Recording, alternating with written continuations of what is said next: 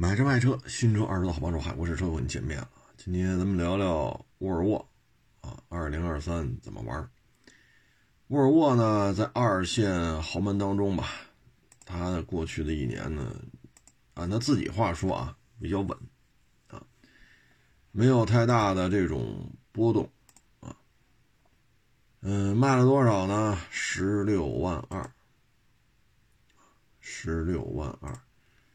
那他二一年卖了多少呢？十七万一，啊，所以就差了九千台吧。相比较而言吧，卡迪、雷克萨这个销量掉的都比较厉害，啊，它掉的还不算太多，啊，嗯，所以这个我看厂家的意思还挺满意。说是没有玩了命的去打价格战，啊，还算是承受住了来自于一线豪门的降价冲击啊，来自于二线豪门啊，这个卡迪 ES 的这种优惠啊，因为雷克萨斯 ES 原来加价嘛，现在也优惠了啊，所以他看这意思，厂家写的这些官方通讯稿。看这意思，好像自己感觉还行，啊，但是这里边呢，它跟卡迪啊不太一样。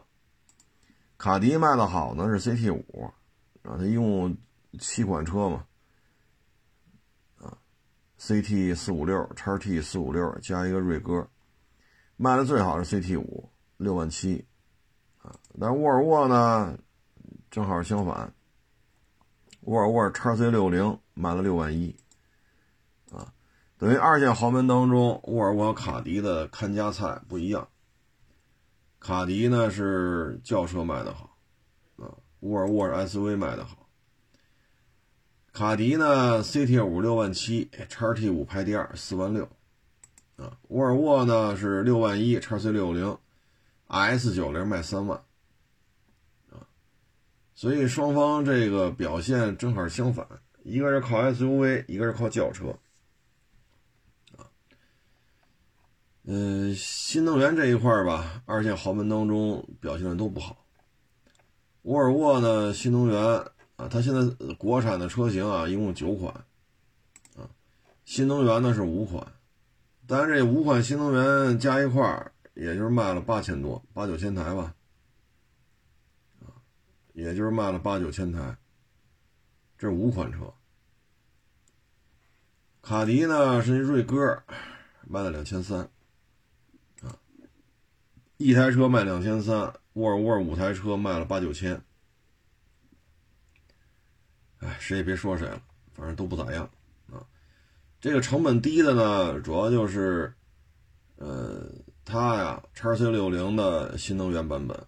S 九零、叉 C 四零、S 六零，它是在油车基础上改吧改了，所以成本倒没有增加太多，啊，这里边算是成本高的就 C 四零，啊，其他的没看出来。现在车型呢，相对也没有那么复杂，油车就这么几个，叉 C 六零、叉 C 四零、叉 C 九零，啊，当然九零是进口的啊，然后 S 六零、S 九零，啊，实际上。国产的就这么四个油车，啊，进口的有叉 C 九零，有 V 九零，啊，那叉 C 九零呢，原来一直说二二年换代，但是现在二二年都过去了，也没换成，啊，所以叉 C 九零什么时候换代这事儿，哎呀，这事咱也不好说了，啊，反正对于这些企业来讲吧，啊，你说怎么换？下一代换纯油的，啊，还是换什么这个那个的，啊，所以有时候对于他们来讲，也也也是很难，啊，也是很难。嗯，现在这个叉 C 九零呢，能够查到的是一五年的，啊，一五年的。也就是说呢，这车从一五年一直卖到了二三年，啊，五六七八九十十一十二十三，按年头算九年了，按时间算八年了。作为这么一款大块头的这种豪华 SUV 啊，这个八年到九年的生命周期还不换代，也是没谁了啊。因为一五年也好啊，一六年也好啊，那会儿的叉五，那会儿的 GLE 啊，跟现在的都不一样，都换完代了。所以咱们这车呢，确实还能卖一万台，就叉 C 九零啊，也是不容易但是老这么耗下去呢，实话实说啊，也不是个事儿啊，也不是个事儿。嗯，反正我觉得应该是想些办法了啊。再就是 S 九零啊，S 九零呢，现在这车呢。事实上，已经沦为去跟 A 四、宝马三去 PK 性价比了。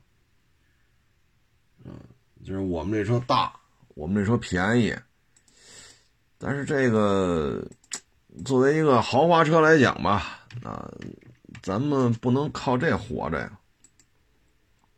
啊，咱要靠这活着的话，这是不是也是忒儿忒儿根儿嘎了？这个啊。S 九零呢，卖的其实也一般，呃，三万台，啊，三万台，这三万台的销量属实不高，啊，但是现在就混成这样了呀，你说，你说这这咋整这个？啊，S 九零呢，就是噪音控制啊，稍微差点意思，啊，嗯。它也应该是做出一些调整吧，啊，呃，车呢确实不算小，啊，你说跟宝马三 A 四去竞争去，但它确实是大，宝马三 A 四这俩长轴车身长度也就是四米八多一点，啊，八三八四八五大概其实这么长，S 九零呢将近五米一，确实不一样，轴距也是。长轴的宝马三是二九六幺，S 九零是三零六幺，也就是说轴距 S 九零要比宝马三长了十厘米。A 四 L 呢才两米九零八，二九零八，人家三零六幺差了十五个厘米，还得拐点弯。都是前驱车的话，A 四 L 和 S 九零如果轴距差了这么老多，十五个厘米还得拐点头，那这个。是吧？确实不是一个量级。再一个呢，就跑得快啊！入门级的 S 九零零百加速就七秒二，入门级的 A 四是八秒二，慢了一秒。入门级的三二零 Li M 运动套装九秒一，啊，都是这个二点零 T，但是加速性能确实是有差距的啊。所以 S 九零呢，这车呢，你要说尺寸大。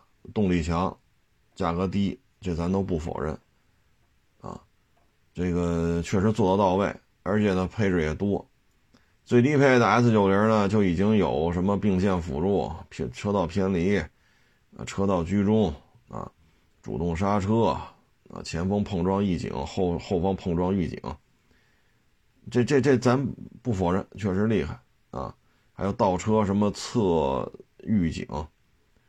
全速段 ACC 啊，你说低配的这个 S 九零啊，在这方面已经相当可以了，啊，相当可以了，啊，我觉得做的没毛病啊，就从配置单上看，这相当可以了，啊，呃，然后前排烫定是标配，啊，后排烫定可以选装，啊，所以你要说从配置单上看。从尺寸上看，从加速能力上看，挺 OK 的，啊，相当 OK 了。但是这车呢，只卖了三万多，啊，嗯，这个，哎，说什么好呢？嗯，反正这车打一上市吧，就老是有点边缘化，啊，S 九零呢给的优惠就特别的高，啊，但是市场也不太认它。因为 A 四也好，宝马三也好，就说年销过十万呀，啊，咱们这年销将将过三万。我查到的数据呢是这车卖了三万零二百九十七，啊，这个销量怎么聊也不算高，四十万出头这个这个入门级的 S 九零，现在店内优惠大致是能不到三十万提裸车，啊，如果去年的话说这裸车卖您二十九，去年啊，假如说卖您二十九的话，那购置税还能还能减啊。啊，所以说去年买也挺合适啊。裸车价二十九，排量二点零啊。第二名呢，S 六零，S 六零卖的是两万六啊，S 九零三万，S 六零卖了两万六。嗯，这车呢，它的这种定位啊，就是一个运动型。啊这个咱们有什么说什么，这就是它自身定位是个运动型的轿车，啊，呃，这车呢，哎，马路上说实话不太多见，啊，销量虽然跟 S 九零差不多，但是确实很少见，啊，呃，车呢起步价二十九万六千九，轴距呢因为没加长，所以只有二八七二。比二九零八的 A 四短，比二九六幺的长轴宝马三也要短，啊，嗯，起步也是二点零 T，啊，反正小车吧，加速起步版呢也不算快，啊，也不算快，啊，因为跟宝马三二零一样九秒一，所以你要是想跑得快点呢，你就加点钱，你买那个次低配 B 四，别买 B 三，B 四的加速就变成七秒九了。啊，比八秒二的 A 四快，比九秒一的宝马三快，啊，这车优惠现在也比较多。我觉得呢，现在沃尔沃呀，在加长这一块啊，多多少少是有些，你说抵触啊，还是怎么着啊？反正反正差点意思。那他基本上不愿意做这加长的事现在呢，二级市场上就再高一个配置啊，因为我说 B 四的低配是三十万六千九。啊，如果你再高一点，三十万、三十三万九千八的，配置更高了。现在大致二级市场的价格是在二十五万、二十五万多，啊，大概这个价格。要是三十万、三十万六千九 B 四的入门级呢，就不到二十五了。要是二十九万多这 B 三，那这市面都没有车现在，啊，可能也就二十吧，但是没有车啊，只是这么一瞎说啊。所以它的定价呢确实偏低，可是在国内呢，应该是两两套轴距啊，像宝马三、像 A 四啊、像奔驰 C，你在市面都能看到各种各样的标轴、长轴，而 S 六零呢没加长，所以空间上不占优势，卖的确实也一般啊，这个是沃尔沃现在需要面对的一个问题，就像咱刚才说的 S 九零。你说大吗？确实大，但您这竞争对手是谁呀？对吧？你说您这要是跟这个 A 六什么去 PK 去，咱这车就一定有优势吗？啊，所以你这里边这怎么聊呢？这个啊，现在 S 九零它跟 A 六去比去，就是前驱平台啊。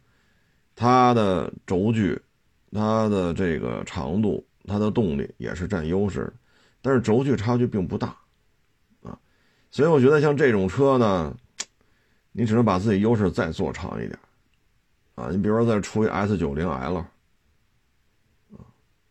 可是现在沃尔沃好像对加长这事儿不太感兴趣，因为 S 六零就没加长，，x C 九零没加长，，x C 六零没加长。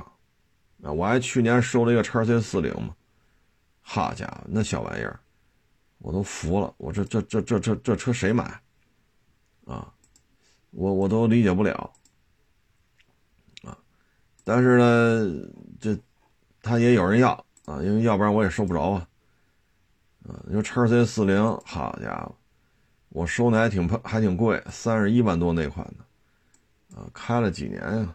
三年吧。二二年、一九年的车好像是打五折，啊，打五折，啊所以这车现在他不爱沃尔沃，我看着整个产品序列，加长对于他来讲好像比较反感吧。所以 S 六零卖两万六，叉 C 四零才卖一万四，就这么四个油车，国产的，纯油的啊，因为后边还一大堆新能源的。叉 C 四零呢，它就这样，啊，小车只适合卖给这些年轻的小姑娘啊，大姑娘、小媳妇儿什么的。因为车比较小，安全碰撞呢也确实有两把刷子。现在呢，沃尔沃的这种消费群体啊，这种高知阶层啊，什么大学里的老师啊、律师啊、医生啊，啊，可能医疗系统、教育系统啊、法律系统，可能对这车比较认啊。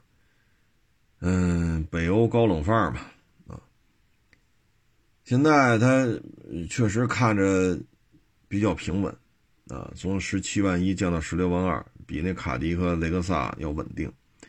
但这个稳定背后，它就蕴藏着说叉 C 九零车龄太大了，S 六零不出长轴。那现在产品系列当中，S 九零这车这款型也不算新了呀，啊，这车可是不算新了。所以说，它现在呢，新车不太多，啊，新车不太多。叉 C 九零呢，这车一六年，啊，你看一六、一七、一八、一九、二零、二一、二二、二三，八个年头，七年的时间，这车也应该换代了。大家可以看看一六年的宝马五长什么样，一六年的奔驰 E 长什么样，一六年的 A 六长什么样。它跟现在都不是一代车了，但咱们这个还这德行，啊，所以这沃尔沃现在今年需要迫切解决的就是叉 C 九零该换代了，S 九零该换代了，S 六零要出长轴，他现在这个工作做没做，咱也不知道，啊，反正北欧高冷范儿，高冷起来，这咱也管不了啊，跟咱也没啥关系，反正现在沃尔沃的新能源。他自己说呢，这暴涨百分之二百多少多少。哎呦，你暴涨二百多，反正这也不知道怎么统计的啊。说咱这新能源就挺好的啊，这咱这销量怎么怎么着怎么着。但问题是我算了算，卖的最好的这个新能源就沃尔沃的啊，三千一百一，叉 C 六零的。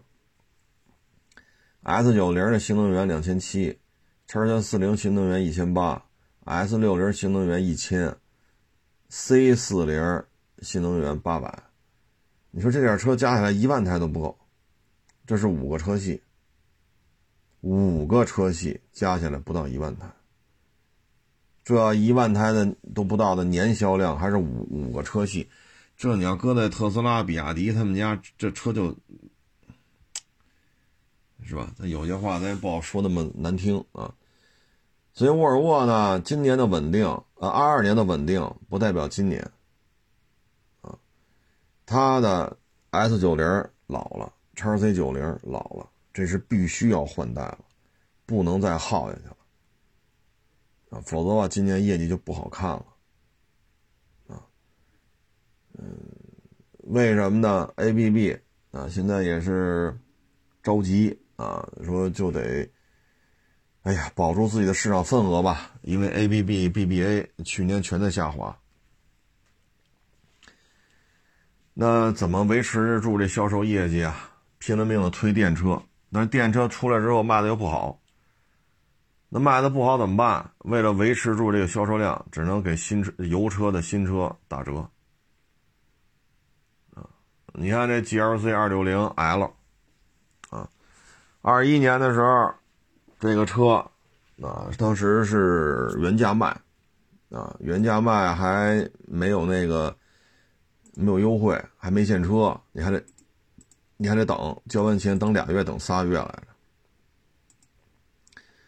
其实这时间就在不久之前，啊，这就是二一年夏天的事儿当时油车这个大哥四十二万九千八，二六零四驱 Formatic。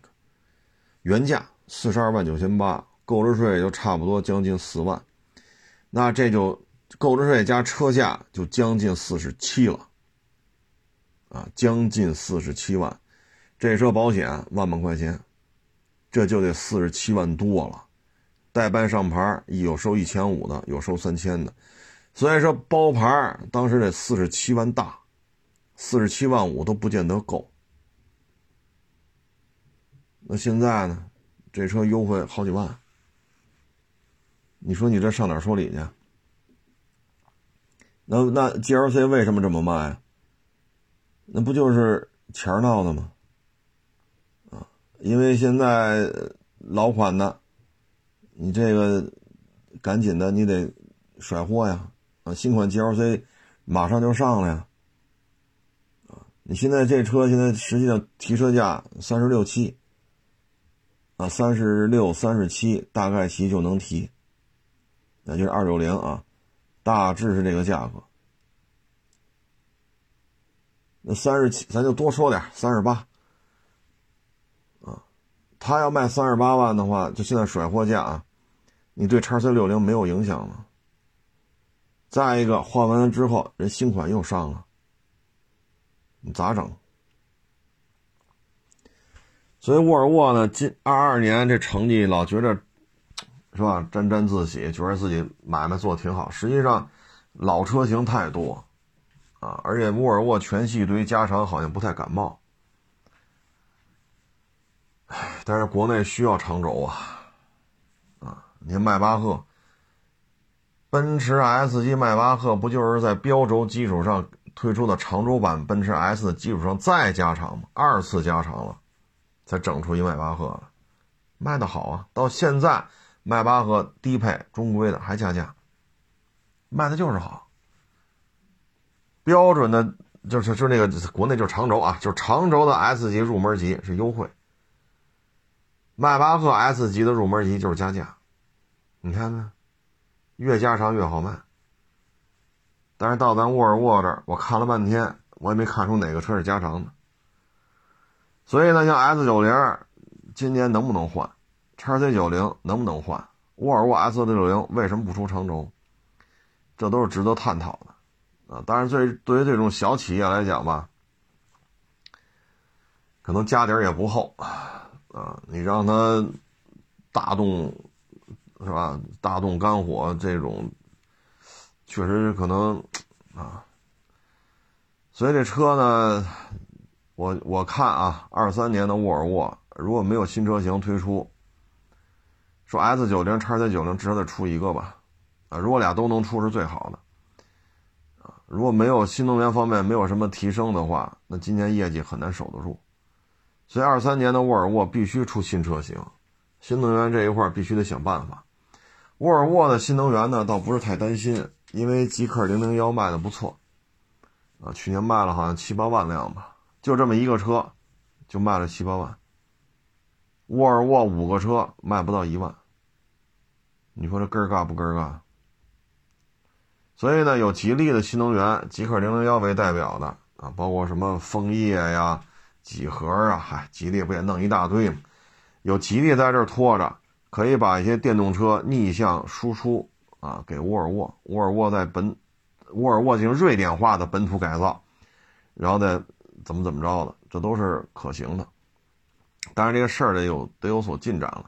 现在五个车卖不到一万，这怎么说也说不过去，反正二三年吧，就看新车能不能出来，一个叉 C 九零，一个 S 九零，沃尔沃 S 六零能不能加长？包括如果换代的话，S 九零能不能也出个 L 版？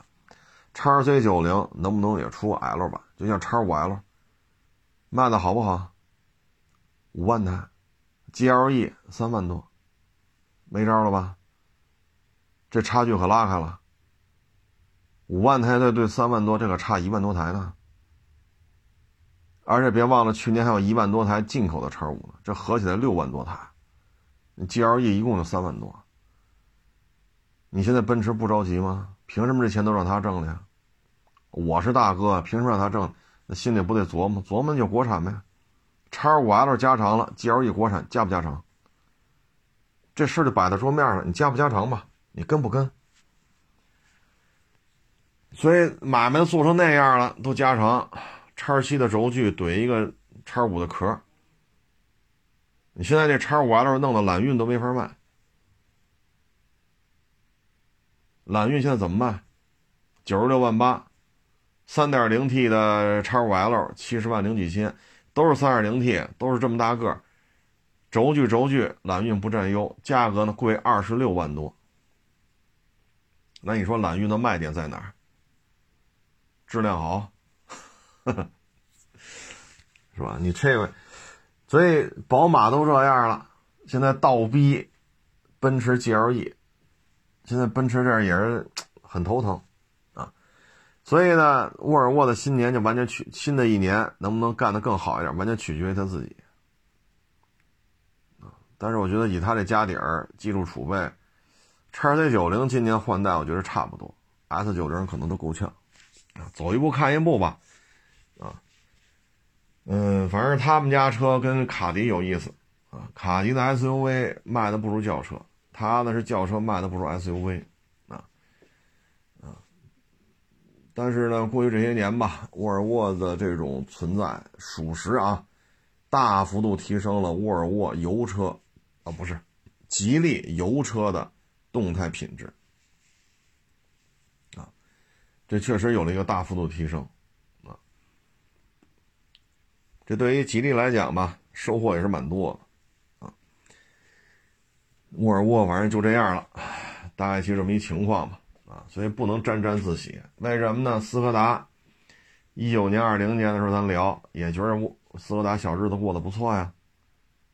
但是呢，去年到今年，啊，或者二一年二二年，二二年到今年，现在已经不是过得不错了，说二十大几万是吧？卖的还行。啊，现在讨论什么？斯柯达什么时候退出？就这两年的时间，这品牌就不行了。所以沃尔沃呢，我觉得，我看他那个是吧，那个语气啊，觉得，哎，这个 可能人家这份淡定啊，人家背后可能就是新车啊，S 九零和叉 C 九零啊。嗯，反正现在竞争的过于激烈了。啊希望沃尔沃越做越好吧。啊，嗯，接下来说说这摩托车啊，摩托车呢，这个呃，这个圈子里没有沃尔沃什么事儿啊，因为沃尔沃还没出摩托车呢。这里边呢，我想说的是什么呢？豪爵和这个本田啊，豪爵呢还是大哥啊，国产摩托车当中的大哥啊，不论您是自主品牌啊，你还是。合资品牌啊，这当中呢，沃这个什么沃尔沃啊，这这这当中的这个豪爵呢，卖了一百九十一万九千四百台啊，一百九十一万九千四百台，这是豪爵的销售量。那这个新大洲本田呢，卖了九十二，五羊本田呢六十七。加起来呢，大致在一百六十多万，啊，豪爵呢，大概是是一百九十一万九千四，所以这个，呃，两个本田新大洲加五羊还是要落后于豪爵，大致在三十万台，啊，这里边还是毋庸置疑的强者，啊，所以这也让本田很头疼，啊，电动汽车呢，咱简单也说，不什么电动汽车，就电摩啊。前十名呢是雅迪，啊，卖了多少？四百六十七万一千八。雅迪确实厉害，啊，别看咱平时老调侃人家，人确实是 number one，啊。第二名呢，浙江绿源七十万，第三名呢是台铃，东莞台铃七十万，然后江苏新日四十六万，宗申三十五万，淮海十七万，巴士新能源十万。上面就不说了，那都是几万几万的电动摩托车，可以说雅迪一家把后边那九名啊，后不是前十名吗？后九名加起来也没有雅迪一家卖的多啊，所以雅迪是应该说是名副其实的江湖一哥啊。但是这里边海外的数据还没查着啊，所以只能说说国内。现在俩本田呀，对于豪爵这个呀，确实也是，嗯，牙根痒痒啊。因为什么呢？他觉得这个是吧？这个小翅膀往这车身上一挂，对吧？这这这就应该怎么怎么着啊？啊，那实际上呢，现在这本田在这个最近这几年吧，本田的这个品牌号召力呢。尤其是国产之后啊，大家普遍认为也就那么回事儿，啊，所以现在对于他来讲吧，呃，也进入到了这种呃拼了命的这个降价的这种情况，啊，不降价也没办法，啊，嗯，你说这咋整？所以对于他来讲。他现在比较着急的在于什么呢？就是说我这儿有大排量啊，对不对？我这儿有这个最起码本田 CB 四百系列吧，啊，我这个有三五零的，就新大洲本田这佛沙三五零这大踏板啊。你说踏板对吧？我这有三五零了，咱就别说什么 P 叉 C、P P C 叉什么幺六零了，什么幺二五，咱不说了，我这有三五零啊。这个排量不小吧？我有 CB 四百啊，对吧？这个不论是街车呀，什么 ADV 呀，什么这个那个吧，反正街车的跨跨跨骑式挂档的摩托，我有四百双缸，踏板我做到三五零了。你豪爵有吗？豪爵不就到一三百吗？对吧？小铁人三百啊，或者 DR 三百啊。今年有可能会出 DL 三百，你也就到三百排量啊，我这四百啊。你说豪爵现在小踏板也就是幺幺二五幺五零，也就这范畴呢，我这干到三五零了，对吧？往下还有的是幺二五幺五零，什么 PC 叉幺六零，我这排量可以说在踏板和跨骑式摩托车当中都碾压了豪爵呀，我排量没有问题啊。但实际上呢，加一块还是不行，所以这很尴尬。新大洲加五羊一百六十万，咱不具体拿计算器加了，大致就是一百六。豪爵卖了一百九十一万九千多，还是差了三十万辆啊。所以对于本田来讲吧，如果是说因为一直疯传嘛，啊，本田对于新大呃不是本田的一直对于豪爵一直是是吧咬牙切齿的。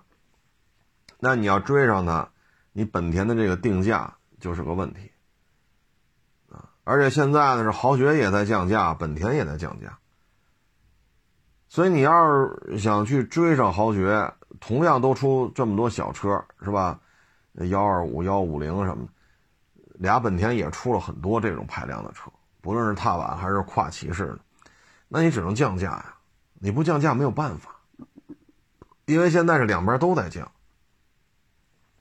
啊所以本田呢，现在只能说信仰不是那么好使了，啊，你的定价还是偏高，啊，如果今年豪爵，豪爵五百今年能正式亮相，豪爵的中排量的踏板能亮相，比如说二五零、三百、三五零，大概其就这个范围的踏板，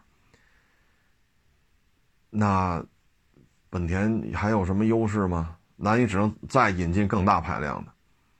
现在这踏板和跨骑式在排量上碾压豪爵，啊，所以对于本田来讲吧，只能说再降价，说豪爵降一点，你得你得降两点，啊，豪爵降两点，你得降三点，你不能说豪爵降一点，你也降一点，你这么降还是不行，还是贵，啊，否则的话，本田 CB 四百为什么往下调了好几千呀？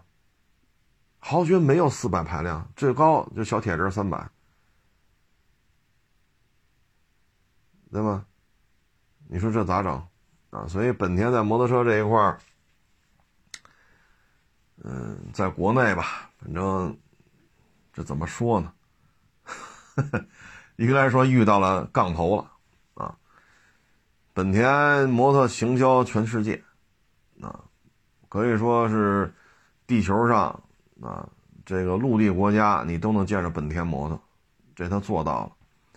但在咱们国家呢，碰上一杠头，啊，二打一干不过豪爵，啊，豪爵的生存之道呢就是求稳，啊，不求新。你看国内两个极端，一个钱江，一个豪爵，豪爵就这么点车，啊，多少年不换代，就那二五零双缸。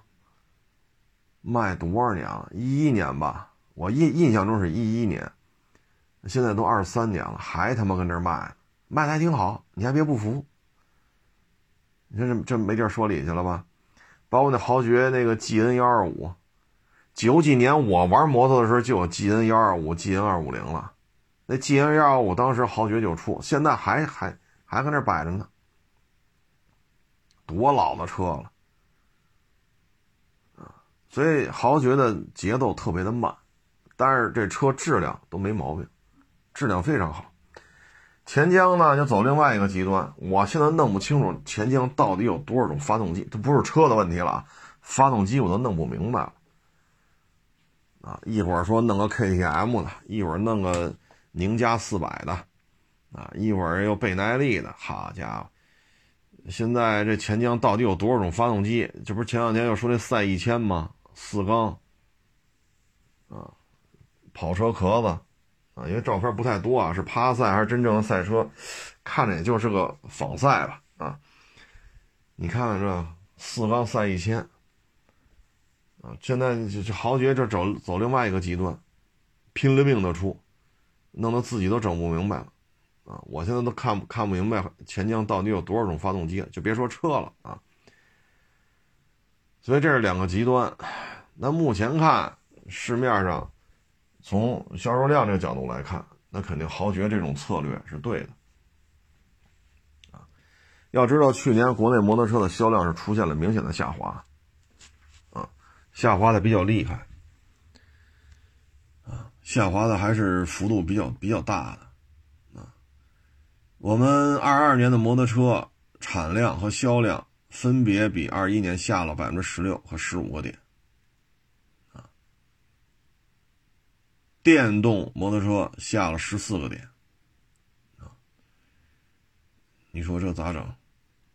现在唯一增长的就是二百五十毫升以上的，二百五十毫升以上的增加了四十四十多个点，但是一共才卖了五十五万辆。五十五万辆二五零以上，不包括二五零，这么多品牌卖五十五，好家伙！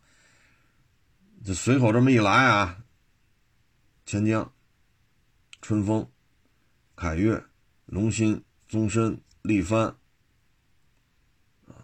大洋啊，新大洲这小铁人包括 DR 系列，这这些都是过二五零的。包括本田的 CB 四百和佛山三五，这些也过二五零，这么多品牌，这么多车加一块卖五十五万辆，这个市场真的不大，真的不大。摩托车两轮的卖了一千九百万辆，二五零以上只卖了五十五万辆，你说这大吗？三轮摩托还卖了二百多万，二百二十多万，但三轮摩托也下降了七八个点。哎，这东西，嗯，所以对于踏板车来讲，对于弯梁车来讲，跨骑式也好，三轮车也好，整体是下降的。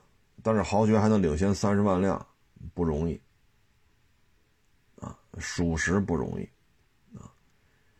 但是它节奏太慢了，所以我们今年就看吧，看豪爵五百和豪爵的二五零、三百。啊，大概其实这个排量范围的踏板能不能出来？对于豪爵来讲呢，其实你看二五零以上，拢共卖五十五万辆，这么多家跟这抢这点订单，其实作为豪爵来讲没有意义。咱在商言商啊，就豪爵来说，我我有什么意义吗？我这我二五零以下我能卖一百九十多万辆，我已经很多年都是国内 number one 了。你说是吧？你说你说第二名龙鑫卖一百一十八，第一名豪爵卖一百九十一，这差距也不小啊，差了七八十万辆啊，七八十万辆。我就卖这些幺二五、幺五零、二五零、三百，我就卖这点小车，小日子过得有滋有味的，口碑也好，销量也高，也挣钱。所以现在说呼声那么高，豪爵五百，哎，这说什么好呢？所以摩托车这圈子里啊，嗯，雷声大的雨点小，啊，不打雷不闪电的那小雨一直下，啊，所以到底谁家缺水谁家不缺水，只能说自己琢磨了。成了，不多聊了啊！感谢大家支持，感谢捧场。欢迎关注新浪微博“海阔是车手”。